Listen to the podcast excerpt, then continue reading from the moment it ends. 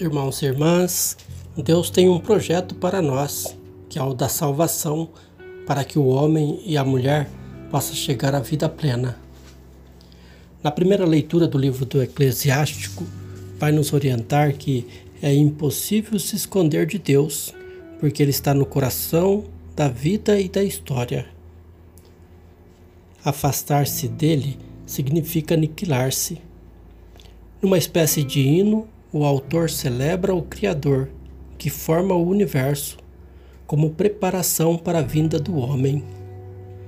Diante do homem estão a vida e a morte, o bem e o mal. Ele receberá aquilo que preferir. A sabedoria do Senhor é imensa, ele é forte e poderoso, tudo vê continuamente. Os olhos do Senhor estão voltados para os que o temem ele conhece todas as obras do homem.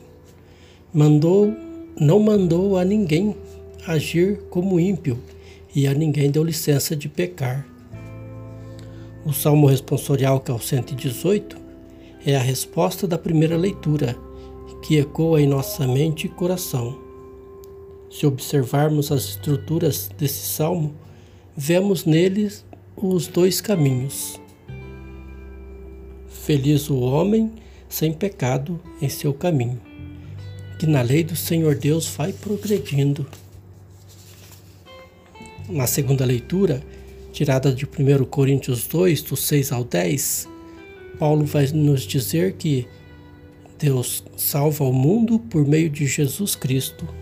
Esta compreensão da fé é a obra do Espírito Santo. Se o homem e a mulher que só confiam em suas próprias capacidades não conseguirão atingir essa compreensão? Mas, como está escrito, o que os olhos jamais viram, nem os ouvidos ouviram, nem o coração algum jamais pressentiu. A nós Deus revelou esse mistério através do Espírito Santo.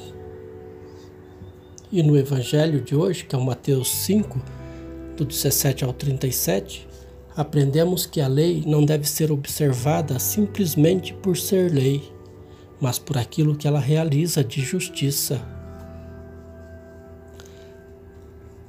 Aprendemos de Jesus que não basta só não matar, mas também matar as pessoas no nosso coração ou no coração das outras pessoas.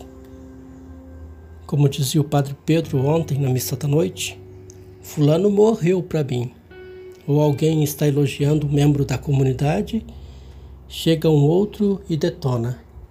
Que nada, fulano não é assim não. Fulano não é, santinho, é um santinho do pau oco. Na minha juventude, por exemplo, eu era fã do Fábio Júnior. Até que um dia alguém veio e contou para mim algo negativo do cantor. Perdi todo o encantamento. E talvez poderia ser uma fake news, né? Mas eu acreditei porque alguém contou e, e o jovem ele acredita naquilo, né? Ele não naquele tempo nem tinha internet, não tinha nada que a gente pesquisasse assim para ver se era verdade ou não, mas eh, ficou uma coisa negativa, né? Alguém matou o Fábio Júnior, vamos dizer assim, no meu coração. Então esse é, é o risco da lei mal interpretada, né? Se a gente só viver a, a casca e não viver ela como deve ser vivida dentro, né, no nosso coração. Paz e bem.